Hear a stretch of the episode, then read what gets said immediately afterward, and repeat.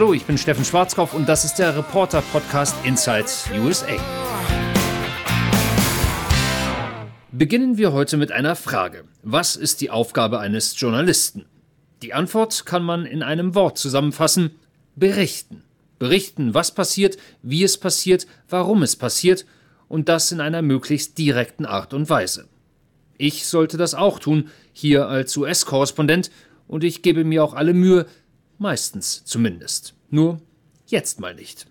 Ich möchte heute ein bisschen das tun, was man von hinten durch die Brust nennt, und deswegen beginne ich mit Stephanie.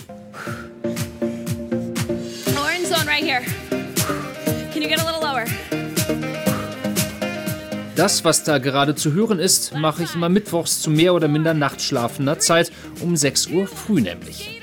Core Workout heißt das Training, an dem ich in unserem YMCA teilnehme, und ich muss zu meiner Verteidigung sagen, dass ich nichts dafür kann. Die werte Gemahlin hat mich dazu mehr oder minder gezwungen, ständig diese Lauferei, du machst dir deinen Rücken kaputt, du musst was für deine Oberkörpermuskulatur tun. Was mache ich also als guter Ehemann? Ich trainiere mit und lasse mich von der sehr gut gelaunten Trainerin sehr laut anschreien, eine Dreiviertelstunde lang, und meistens gelingt es mir sogar bei den Übungen nicht wie ein Mehlsack umzuplumpsen. Let's go for those toe taps. Let's go. Come on. We're getting this Tuesday done right. Das alles hat jetzt nichts mit dem zu tun, was ich eigentlich erzählen will. Es ist wie gesagt von hinten durch die Brust. Zum Abschied hat Coach Stephanie nämlich diese Woche gesagt, ich hoffe, du hast nur Good News zu berichten. Ehrlich gesagt ist das nicht der Fall. Wieder oder besser immer noch ist Minnesota ist Rassismus das bestimmende Nachrichtenthema hier in den USA. Zusätzlich zum weiterlaufenden George Floyd-Prozess wurde in der zurückliegenden Woche erneut ein unbewaffneter Afroamerikaner von der Polizei erschossen, am Rande von Minneapolis, und seitdem kommt die Stadt Brooklyn Center nicht zur Ruhe.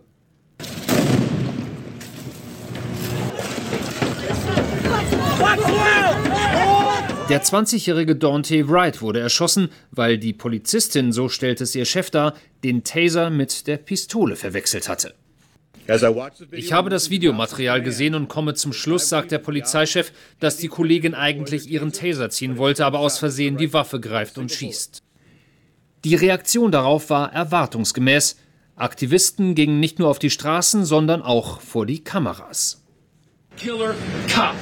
Es geht hier um einen Killer-Cop, nicht um jemanden, der einen Fehler gemacht hat, sondern um einen Killer-Cop. Genug ist genug who made a mistake, but a killer cop. And so we are asking as a community, enough is enough. So, ich tue jetzt mal was Unerhörtes. Ich widerspreche. Was, bitteschön, wenn es wirklich keine Absicht war? Was, wenn die 48-jährige Kim Potter, die ihr halbes Leben lang Polizistin war, tatsächlich den Taser, der wie eine Pistole geformt ist, mit ihrer Dienstwaffe verwechselt hat? Was, wenn sie nicht aus wie unterstellt rassistischen Motiven geschossen hat? Was, wenn sie am Boden zerstört ist? Was, wenn sie nichts, aber auch gar nichts gegen Schwarze hat? Ich weiß, ich befinde mich hier auf dünnem Eis, aber während meiner Zeit als US-Korrespondent habe ich auch die Erfahrung gemacht, vieles passiert hier reflexartig. Aktion und Reaktion. Und auch letzteres ist nicht immer ungefährlich, was diverse Aktivisten live übertragen in den US-Fernsehsendern behaupteten, hatte mitunter mit der Wahrheit wenig zu tun und heizte die aufgeladene Stimmung in der Stadt Brooklyn Center noch an. Die haben die Straßenlaternen ausgeschaltet und eine militarisierte Zone um das Polizeipräsidium geschaffen. Und sie haben auf Kinder und Frauen geschossen, die gegenüber wohnen. Ihr könnt die Spielzeuge der Kinder sehen, die terrorisiert wurden durch die Entscheidungen des Polizeichefs, des Stadtmanagers, einen Killercop zu beschützen. Nach allem, was ich weiß, ist das frei erfunden. Doch es passt ins Klischee. Wir gegen die, gut gegen böse. Afroamerikaner auf der einen, die weiße Polizei auf der anderen Seite. Es ist ein Denkgrundsatz, der meiner Meinung nach niemandem weiterhilft. Und ich bleibe jetzt mal auf besagten dünnen Eis und laufe Gefahr, politisch unkorrekt zu werden, aber sei's drum. Und um es auf die Spitze zu treiben, hole ich jetzt auch noch meine Tochter Jette mit ins Boot. Zugegeben, was folgt, ist ein ziemlicher Sprung inhaltlich, oder scheint es zumindest zu sein. I don't like to brag and I don't like to boast, said Peter Jette ist acht Jahre alt und liest gerne Bücher von Dr. Seuss, dem wohl bekanntesten Kinderbuchautoren der USA. Jedes Jahr gibt es hier den Read Across America Tag. Es ist der Geburtstag von, genau, Dr. Seuss. Und seine Geschichten werden in Millionen Klassen und Wohnzimmern vorgelesen. Selbst der US-Präsident und die First Lady lesen Kindern traditionell aus Büchern des 1995 verstorbenen Autoren vor. Doch dieses Jahr war anders. Sechs seiner Bücher stehen nun auf dem Index, werden US-weit nicht mehr verkauft. Sie seien inhaltlich rassistisch, heißt es nun. Jette mag auch das Buch Scrambled Eggs Super. Darin geht es um einen Jungen namens Peter, der auf der Suche nach dem perfekten Ei für sein Rühreigericht ist und rund um den Globus nach einem extraordinären Vogel sucht, der eben diese Eier legt. Doch auch das ist jetzt unerwünschte Literatur. Ich muss gestehen, ich habe das Buch von vorne nach hinten und von hinten nach vorne gelesen. Ich konnte nichts finden, was in meinen Ohren rassistisch klang. So I telegraphed north to some friends near Fazol, which is 10 miles or so just beyond the North Pole. Schließlich fand ich heraus, es waren nicht diese Zeilen, sondern die sie begleitende Zeichnung. Dargestellt sind nämlich amerikanische Ureinwohner, die in der Nähe des Nordpols leben und mit Fellbekleidung in einem Boot unterwegs sind. Nicht hinzunehmende Stereotypen seien das, heißt es, dies sei despektierlich gegenüber den sogenannten Native Indians. Darüber lässt sich streiten. Und das tut Amerika auch. Die Liberalen gegen die Konservativen, Demokraten gegen Republikaner. Dr. Seuss teilt die Menschen in zwei Lager. Der Versuch, Rassismus zu bekämpfen, eint nicht, er entzweit.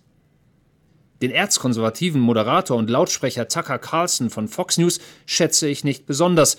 Er ist jemand, der nur schwarz oder weiß kennt, jeder Demokrat ist für ihn ein Kommunist.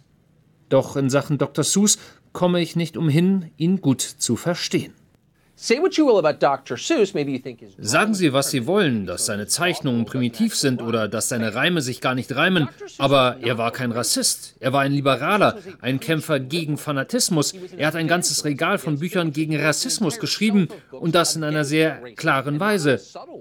Deswegen hat er die Texte ja überhaupt verfasst. Amerika ist ein Land der Extreme und wenn was gemacht wird, dann richtig. Doch mitunter wird dabei auch über das Ziel hinausgeschossen, womit ich nicht nur bei Dr. Seuss bin, sondern auch wieder beim Punkt des Reflexartigen. Um nicht falsch verstanden zu werden, noch immer besteht hier in den USA eine extreme Ungleichheit zwischen weißen und schwarzen Amerikanern, was soziale, was wirtschaftliche, was berufliche Chancen angeht. Man ist sich irgendwie einig, das darf nicht sein, es muss sich etwas ändern. Doch das passiert oftmals vor allem auf symbolischer Ebene. Straßennamen werden geändert, Konföderierten-Denkmäler abgerissen, Sportvereine umbenannt. In San Francisco stimmte das zuständige Amt dafür, gleich 44 Schulen auf einmal neue Namen zu verpassen. Schulen, die unter anderem nach George Washington, Abraham Lincoln und Thomas Jefferson benannt waren. Washington und Jefferson seien Sklavenhalter gewesen, Lincoln habe Amerikas Ureinwohner unterdrückt.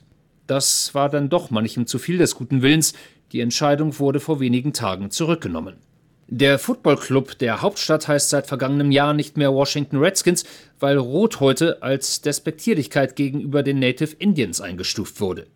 Die Frage, warum das Team denn einen Namen tragen würde, der es offensichtlich selbst beleidigt, wurde nicht gestellt.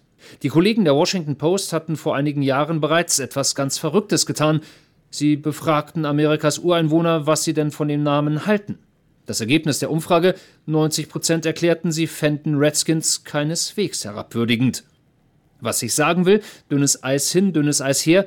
Viel, was gut gemeint ist, führt am eigentlichen Problem vorbei und schafft Gräben anstelle sie zuzuschütten. Die gegen uns, wir gegen die.